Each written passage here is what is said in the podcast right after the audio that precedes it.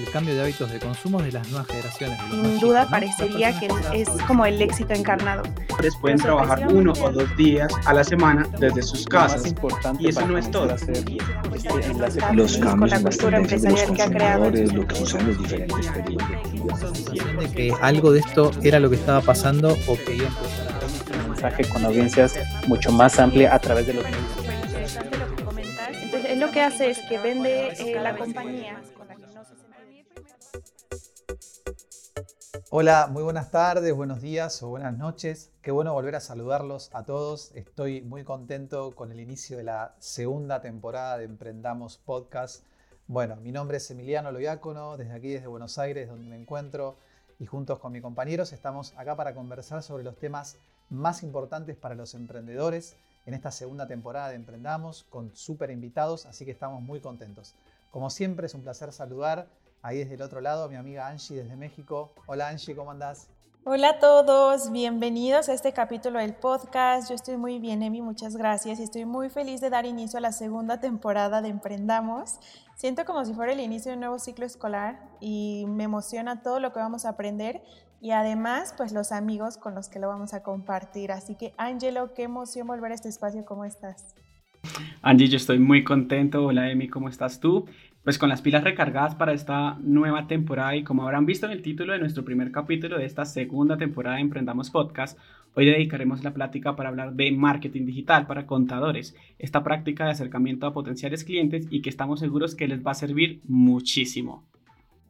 Así es, Ángelo. Y para hablar más sobre este interesante tema, tenemos a una invitada muy especial. Ella es Dayana Correa Sánchez, es contadora pública, consultora empresarial y máster en marketing digital y comercio electrónico. También es generadora de contenido en temas de emprendimiento, contables, fiscales y de marketing. Dayana, bienvenida, ¿cómo estás? Muchísimas gracias a todo el equipo Alegra, a todos aquellos que dedican de su tiempo para escuchar estos nuevos canales no tradicionales de educación. Espero que aprendan un montón y realmente van a escuchar muchísimas cosas que los van a motivar a hacer las cosas de forma diferente. Buenísimo, gracias por sumarte. Gracias, Dayana, y bienvenida de nuevo. Ahora sí, entonces hablemos de marketing digital para contadores. Bueno, como vimos en esta introducción, eh, el día de hoy es un capítulo muy especial porque vamos a hablar de un tema que nos apasiona a, a, todos los que estamos acá presentes y probablemente también a todos los emprendedores, obviamente a los que hacemos Emprendamos, que tiene que ver con el marketing digital para contadores. ¿sí? ¿Cómo, ¿Cómo utilizamos este concepto del marketing digital para la parte contable?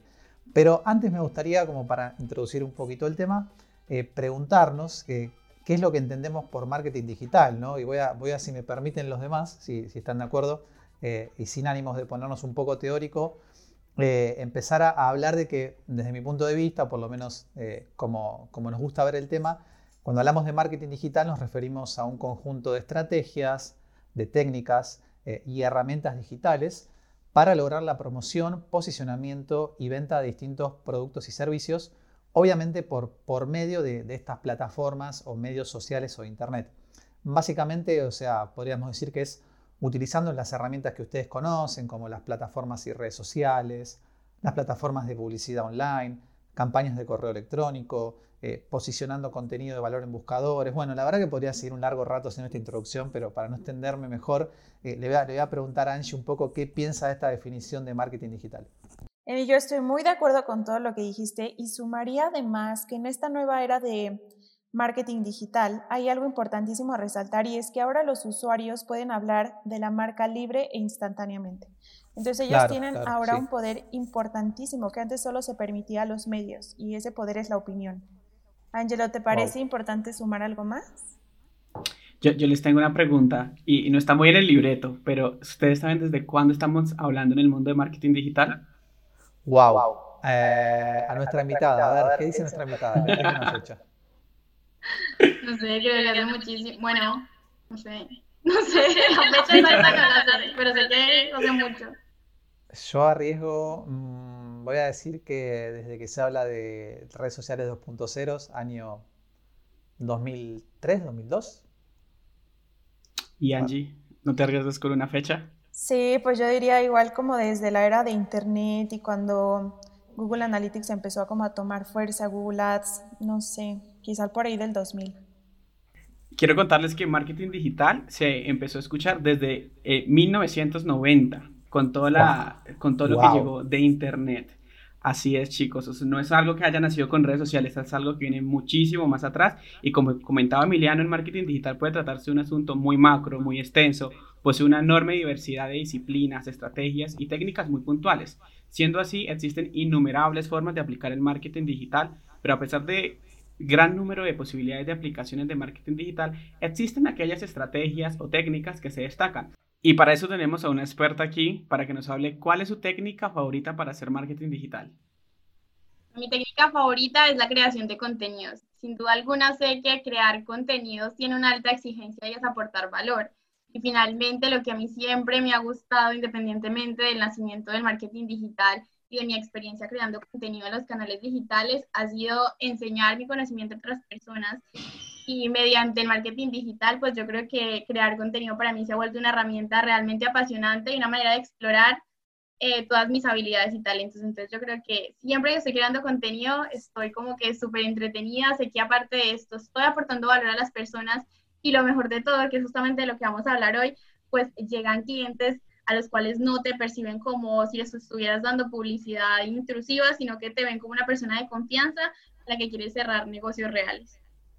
Sí, sabes que es muy importante lo que decís porque lo que se vio en estos últimos años, por lo menos en, esta última ola del marketing digital, donde eh, aparecen estos conceptos como, como inbound, ¿no? Un poco de, no sé si sabían, pero es un poco un, concepto que viene de los creadores de Hotspot, de la empresa, eh, que tiene que ver con el valor de, educar a las personas, ¿no? O sea, cómo la educación en, en Internet es algo que está al alcance de todos, el informarse, el conocer cómo hacer algo y eso, como decís vos, termina siendo una de las, de las estrategias eh, que, utilizan las herramientas del marketing digital para llegar y es súper importante. De hecho, eh, siempre les cuento yo, yo en, estos capítulos que mi profesión es la de relaciones públicas y muchas veces siempre quienes estudiamos relaciones públicas nos preguntamos cómo ese lugar como que fue mutando, ¿no? porque la creación de contenidos a veces estaba más del lado de la gente que hacía relaciones públicas y después, bueno, fue llegando a las personas a través de justamente de, la creación de contenidos desde marketing digital,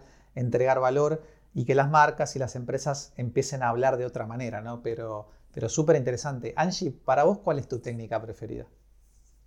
Pues la verdad para mí también es este tema de inbound marketing. Como que me gusta mucho la idea de aportar valor con contenido y que las personas lleguen a ti porque realmente están interesados y porque les ayudan. Siento que ahí es como un ganar-ganar. Angelo, ¿tú qué opinas? Bueno, yo también les diría que el inbound marketing, la creación de contenido, pero a mí hay algo que me está trayendo últimamente y que me gusta y es el posicionamiento que se hace a través de Google, lo que es SEO y SEM. Creo que hay una gran ventaja que muchos descubrieron a través de que Google nos da las herramientas o es una puerta para conseguir un sinfín de cosas y creo que las marcas o todos hemos aprovechado muy bien esa nueva utilidad que se ha pues intensificado en los últimos años. Total, un gigante Google ahí como, como llevándonos a, varios de los que estamos en este tema, marcándonos el camino. Eh, pero tenemos un poquito más claro el panorama, me parece, con esto. Y bueno, obviamente nos gustaría conocer la, experiencia de, una experta en este tema, realizando lo que es marketing digital eh, para contadores, ¿no? Porque, bueno, cuando uno a veces piensa en contabilidad, eh, podría decir, con, cierto prejuicio de mi parte, que es una profesión quizá más metódica, en la que por ahí las personas que están en contabilidad están como todo el tiempo viendo plantillas, informes, declaraciones anuales de renta, facturas. Eh, entonces uno dice, bueno, ¿qué tan relacionado está eso con la parte por ahí más creativa? Y segundo, eh, ¿cómo hace el contador para, utilizar las herramientas? ¿Le queda tiempo a un contador? ¿Cómo, cómo es en tu experiencia, Diana, el tema de, de vincular estos mundos? Vale, pues primero que todo es una pregunta que me hacen muchísimo, o sea, ¿qué relación tiene el marketing digital con mi carrera? Y hay muchas personas que al ver mi contenido en, en, YouTube, en saber que yo hice un máster en marketing digital, dicen, wow, ahora entiendo que no estaba tan loco. y creo realmente que hay una confusión porque finalmente marketing es algo que conocemos muchísimos años atrás y ya marketing digital pues es unas acciones que se hacen a través de canales digitales y todo profesional que quiera tener escalabilidad en su negocio sabe que tiene que tener estrategias de venta, entre ellas la del marketing digital. Entonces yo diría que el marketing digital es para contadores, para abogados, para futbolistas, para cualquier persona que quiera crecer a través de los canales digitales, que yo creo que sería eh, una, una, parte muy poco coherente el que tú no aproveches esas, esas nuevas posibilidades que tienes a través de, de, estrategias de marketing digital. Eh, ¿Cómo hace una contadora pública o un contador público para poder mezclarlos? Y lo que tú dices, el, el tema del tiempo. Yo creo que hay prioridades y también gustos y enfoques. Muchas veces hay personas que quieren delegarlo y hay otra gente como yo que se lo disfruta. O sea, hay personas que les encanta crear contenido y, y, creo que me lo dirán los creadores de contenido, las personas que me estén escuchando y que creen también contenido. Crear contenido es altamente desafiante, pero te retribuye mucho valor porque tú siempre vas a querer estar al día con tu profesión, siempre vas a querer que vas a querer saber qué está pasando con tu profesión en tu país y en otros países. Siempre vas a estar mirando algo que es una estrategia. Claro, aprendes, aprendes mientras haces, digamos, ¿no? Exacto. Además, siempre vas a estar muy pendiente de una estrategia llamada benchmarking o benchmark es analizar qué está haciendo, haciendo tu competencia, que creo que es súper clave y que de pronto muchas veces queremos crecer, queremos saber por qué está funcionando, por qué a otra persona le está yendo bien, pero finalmente a veces la respuesta está en mirar qué están haciendo esas personas de referencia o esas personas a quienes admiramos o colegas para que les funcione, ¿no? Entonces ya cuando entramos al marketing empezamos a ver que hay diferentes estrategias para crecer, para captar clientes y también para mejorar nuestras habilidades o potenciarlas a través del conocimiento de las fortalezas de nuestra competencia. Entonces creo que básicamente una persona que se forme en marketing digital tiene todas las posibilidades de crecer, de aprender más de su profesión y de transmitir conocimiento, como tú dices. Mucha gente dice, no, pues el tema de contabilidad un poco, yo siempre digo, dicen mucho el tema de cuadriculado y demás, pero yo creo que ahí está la magia. El que se haya visto así, el que muchos desconozcan qué pasa cuando estás de alta en, en una empresa, cuando tienes que generar una factura, es lo que hace mágico que tú puedas generar esa información, mm, como dirían en Colombia, masticable o fácil de entender para un emprendedor. Si alguien te está contando esto en un lenguaje súper amigable y un tema que para ti es súper desconocido y que siempre has visto anteriormente, porque ya veo muchos colegas que ya crean contenido, y te está contando todo lo que tienes que hacer a través de tu computadora o de tu dispositivo móvil, obviamente es una oportunidad que muchos van a querer hacer, ¿no? Muchos van a querer explorar esos, esas posibilidades que tienen. Y finalmente, como te digo, no te limitas a factores ni locales ni nacionales, inclusive llegas a, a público internacional. creo que es una gran oportunidad para todos los que, los que estén pensando en, en explorar el marketing digital. Súper interesante todo lo que nos cuentas, Dayana. Y ahora yo escuchándote, me parece que sería interesante también para las personas que nos escuchan saber cómo es el día a día de una persona que además de ser experta en marketing digital, tiene que mantenerse como a la vanguardia de todas las noticias, sobre todo es que el tema contable pues es muy rico y yo creo que a mí me da curiosidad saber cómo lo haces en tu día a día y cómo vas planificando el contenido que vas a crear y las campañas y todo. Vale, pues muchísimas gracias por esa pregunta y realmente creo que ahí es donde ya divides si realmente quieres mezclar esta pasión o la quieres delegar. Porque finalmente, como les digo, el que tú crees contenido, el que tú generes tus propias estrategias, más y más, nace más por pasión. Entonces, si hay una persona que quiere delegarlo, perfecto, pero creo que nunca nadie le va a poner más el compromiso, por lo menos en el inicio, y el de mostrar tu marca, el hacer ver a la gente cómo quieres plasmar todas tus acciones, si no empiezas tú mismo. Pienso yo, y es un, un consejo que le daría a muchas personas que estén pensando en delegarlo desde el principio el día a día de un creador de contenidos como cualquier otro creador de contenidos, creo que es la actualización, más que todo en mi área, porque yo creo que si tú no estás actualizado con lo que pasa en Colombia en temas tributarios, pues estás out, ¿cierto? Si no sabes qué está pasando constantemente en tu, en tu profesión, digamos que no habría posibilidad de que llegue esa gente y generes ese interés de que te continúen viendo. Entonces, digamos que yo he implementado ese tema de actualización de mi profesión siempre siempre desde mi universidad, desde, desde mucho antes, en muchísimos aspectos, pero mi profesión siempre es como un hábito. Yo siempre digo, como tomar café, como cepillarme los dientes, como comer, para mí es un hábito el tema de actualizarme. Entonces creo que eso es súper, súper importante para una persona que cree contenido. Luego, a través de tu experiencia, determinar tus habilidades, porque hay muchas personas que, que me escriben y que quieren empezar con video, y se limitan por el hecho de que su habilidad en ese, en ese momento no sea generar videos o hablar a cámara, no a todo el mundo se le facilita, ¿no?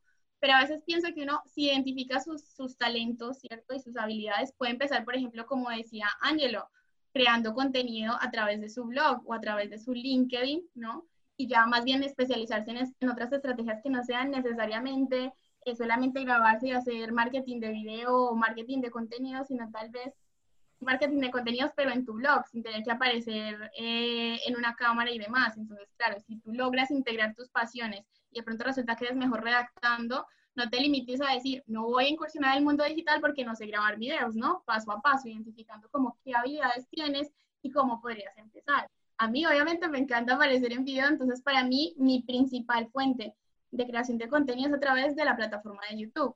Pero hay gente que será muy buena y tendrá artículos muy buenos en, en página web y generará tráfico a través de estrategias STEM, como lo decía Ángelo. Entonces el día a día es, es actualizarme, planificar obviamente bueno, lo que ya haces cuando ya tienes contenido en, en, Internet rodando es planificar, obviamente, cómo van tus métricas, cuáles son los videos que más alcance están teniendo, qué respuestas están teniendo y enfocarte también en las preguntas de los usuarios, porque un error que cometen mucho los creadores de contenido es generar contenido a través de sus gustos. Y es algo que me ha pasado muchísimo. O sea, a mí me apasiona todo el tema de Business Intelligence, me gusta mucho saber de nuevas tecnologías, pero me doy cuenta que mucha gente prefiere empezar por lo básico, ¿no? cómo se contabiliza, cuál es el debe, cuál es el haber, cuáles son las naturalezas de las cuentas, cómo pagar impuestos. Entonces debes ir siempre escuchando al usuario, porque si no, no hay manera de crecer. Y creo que es un error que vi en un creador de, de YouTube, perdón, en una persona especializada en hacer crecer canales de YouTube en, en YouTube, un youtuber, y él decía, a veces te autocomplaces mucho, te das mucho contenido enfocado a tus gustos, pero no piensas en el usuario, en la persona que te siguió, porque tú creas esos videos de, de impuestos esos videos de contabilidad.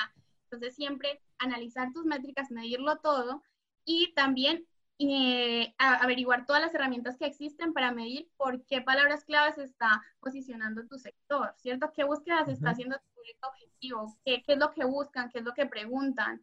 Eh, quiero saber cómo hacer o cómo presentar una declaración de renta, qué documentos necesito, ¿no? ¿Qué busca tu usuario para tú generar contenido a partir de eso, ¿cierto? Porque, claro, yo estoy partiendo desde que ya tengo contenido puedo analizar mis datos, pero si no, pues analizar qué es lo que está buscando la gente, cuáles son las preguntas eh, frecuentes de tus clientes, ¿cierto? Los clientes que tienes de forma física y, que, y comenzar a crear contenido a partir de ellos, sean videos, sean tu blog, sean tu propia red social como puede ser Instagram o LinkedIn que básicamente eso es lo que, lo que deberías hacer y ya el tema de producción, pues eso sí me apasiona muchísimo y me dedico a grabar los fines de semana un contenido que bien puede ser dos videos o cuatro videos que vaya a hacer en el mes. Entonces básicamente eso es lo que hago y luego ya designo otra parte de mi fin de semana para la edición.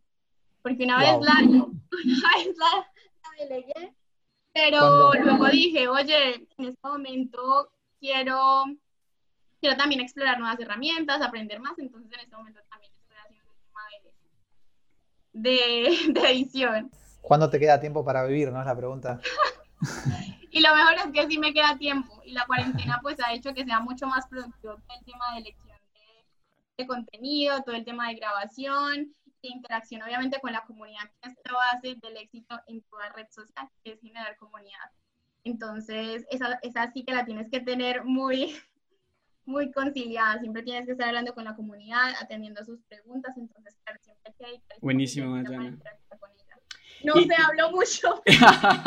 no, no te preocupes, está perfecto. es más, nos das mucha información valiosa y nos pone a pensar mucho sobre ese nuevo error del contador digital y, tú nos dices que hay mucha gente delega y otros les gusta como aprender y aplicar y creo que esa es la ventaja de muchos hoy en día, pero nos hemos encontrado muchos artículos que hablan de ese nuevo rol del contador digital. ¿Tú cuál crees que es ese nuevo rol? ¿Cómo crees que deberían defenderse y no delegar tanto para que se vuelvan muchísimo más valiosos en una empresa? Claro, yo creo que básicamente lo que tú me comentas de del nuevo rol tiene mucho que ver con eso, porque muchas veces la pregunta es, bueno, ¿cómo te queda tiempo para hacer este tipo de acciones, ¿cierto? Este tipo de otras pasiones, pues justamente es cuando nos refugiamos en herramientas digitales, ¿no? En herramientas que nos permiten optimizar el tiempo, en herramientas que nos permiten comunicarnos más fácil con nuestro equipo de trabajo, ¿cierto? Delegar más fácil las cosas y finalmente nos queda tiempo para otras acciones. ¿Cuál es el rol de un contador para mí? Para mí es la asesoría, ¿no? O sea, el convertirte en esa parte del equipo que tu cliente no sabe que necesita, pero la necesita, ¿no? esa persona que le diga, oye, muy bien que estés centrado en todo tu proyecto, no te preocupes, tú no tienes que hacer nada de tu contabilidad, nada de tus impuestos, pero sí tienes que revisar qué es lo que está pasando con tu empresa. Ven y miremos los números, ven y miremos qué está pasando, cómo te podemos ayudar. Y ahora más, pues con todas estas inversiones que se hacen, ya Emiliano lo sabrá de primera mano, que se hacen en, eh, pagando publicidad, por ejemplo, en, en redes sociales o publicidad en Google Ads, cuando no se tiene experiencia, pues hay muchas empresas que suelen perder su dinero por el desconocimiento. Entonces, si adicional a eso tú tienes conocimiento en ese tema, pues asesorar a tu cliente. El rol para mí es mucho más eh, de asesoría, ¿cierto? De acompañamiento, de decirle al cliente por qué sí, por qué no, y cómo puede mejorar, porque muchas veces el rol que cumplía anteriormente y de pronto algunos profesionales lo siguen cumpliendo, pero no los juzgo, sé que algunos tendrán ese momento de avanzar es, eh, por ejemplo, generar contabilidad simplemente para cumplir exigencias de la DIAN.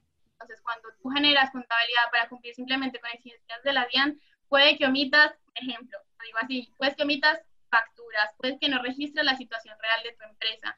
Entonces, eso no te permite tomar decisiones y saber realmente si tu empresa está creciendo o no está creciendo. Ya con el uso de herramientas como puede ser Alegra, cuando tú utilizas Alegra hay algo muy, muy que puede ser o puede sonar sencillo, pero que es muy útil y es una herramienta gráfica que al cliente le permita, sin que tú le expliques, esto te pasó, estas fueron tus compras, tus facturas y demás, él analice el comportamiento de tus ingresos y de, y tus gastos. El cliente está viendo una gráfica, está entendiendo que los ingresos están más altos que los costos, pero él necesita un acompañamiento que le diga, oye, esto pasó por tal motivo. Tu mes anterior estuvo súper bien por estas acciones. Entonces, ese acompañamiento es lo que hace diferente el rol de un contador, aunque siempre debería haber sido así pero lastimosamente siempre, como les digo, siempre va muy enfocado al cumplimiento de la DIAN, que no está nada mal, pero la contabilidad realmente siempre ha cumplido la función de determinar esos hechos que han pasado y tomar decisiones a partir de ellos. Creo que con las herramientas queda tiempo de sobra para gestionar otras actividades, para asesorar a tu cliente y para explorar otras nuevas habilidades que tú tengas. Por ejemplo, grabar videos, crear contenido, eh, aprender de business intelligence o automatización, o sea, muchas cosas que puedes hacer porque, como te digo, ya utilizas herramientas y, gestionas mejor tu tiempo, que creo que es lo que básicamente permite que puedas tener otro perfil. Espectacular. La verdad que cuando, cuando te escuchamos, o sea, primero se nota que tenés mucho empuje y mucha pasión por lo que haces, porque en todo esto de hablar del rol del contador digital que te preguntaba Ángelo, eh, me parece que, hay algo de fondo que le estamos diciendo a las personas que es salgan a hacer más cosas que están ahí y que las tienen que probar y que no tengan miedo, láncense un poco, eh, así como, como haces vos que te apasiona, no sé, también la parte de edición de videos o, lo que fuese, eh, que bueno, que al fin y al cabo es como, como no quedarse quietos, ¿no? Me parece que puede ser algo bueno. Así que nada, la verdad que, o sea, eh, me parece que, que, diste ahí como, como un pantallazo, digamos, muy, muy completo de, de, tu experiencia, de cómo haces para hacer convivir estos dos mundos, que para muchos pueden parecer bastante opuestos. Eh, así que está, está buenísimo. Ahora les cuento que, lo que hacemos siempre en Emprendamos, Diana, creo que vos nos escuchás, pero al final de, digamos, de Emprendamos recomendamos un libro. Entonces ahora vamos a, pasar a la, sección del libro en Emprendamos para comentar de la lectura que le traemos recomendada para el día de hoy.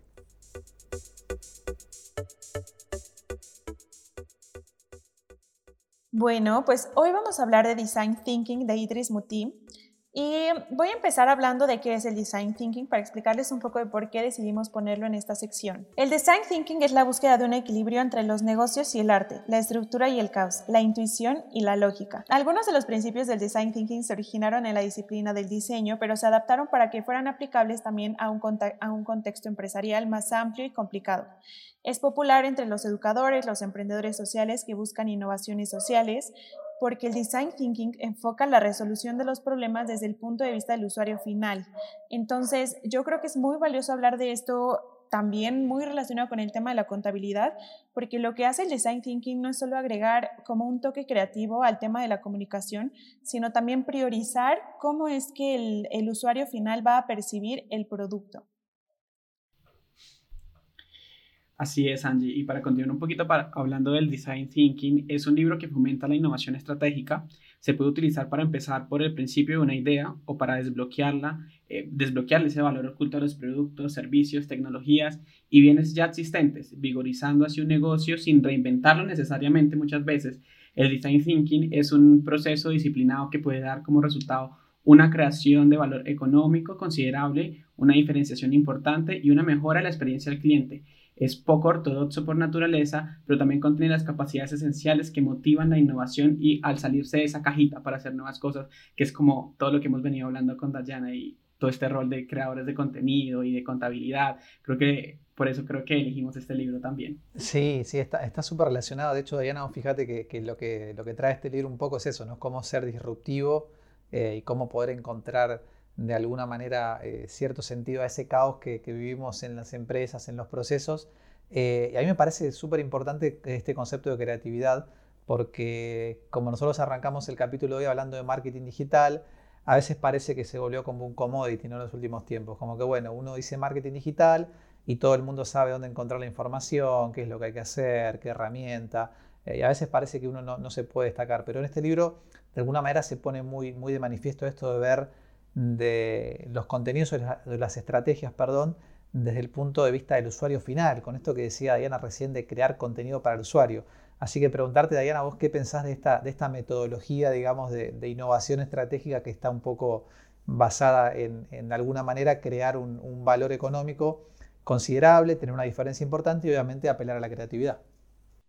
Claro, no, yo, yo como contadora pública creo que una de mis características especiales o, valor agregado siempre es integrar la creatividad, así que obviamente design thinking no es algo nuevo para mí y creo que realmente esto puede ayudar a cualquier empresa, a cualquier profesional y a cualquier persona eh, que quiera mejorar, ¿cierto? La manera en que está haciendo algo, por lo menos en mi profesión tradicional. Y que creo que estas estrategias pueden ayudarnos a ver eh, de otra manera, o sea, de hacer de manera diferente las cosas, pero además tener un feedback del usuario, porque a veces creamos muchas cosas pero no sabemos cómo las va a percibir el usuario, que creo que es lo más importante.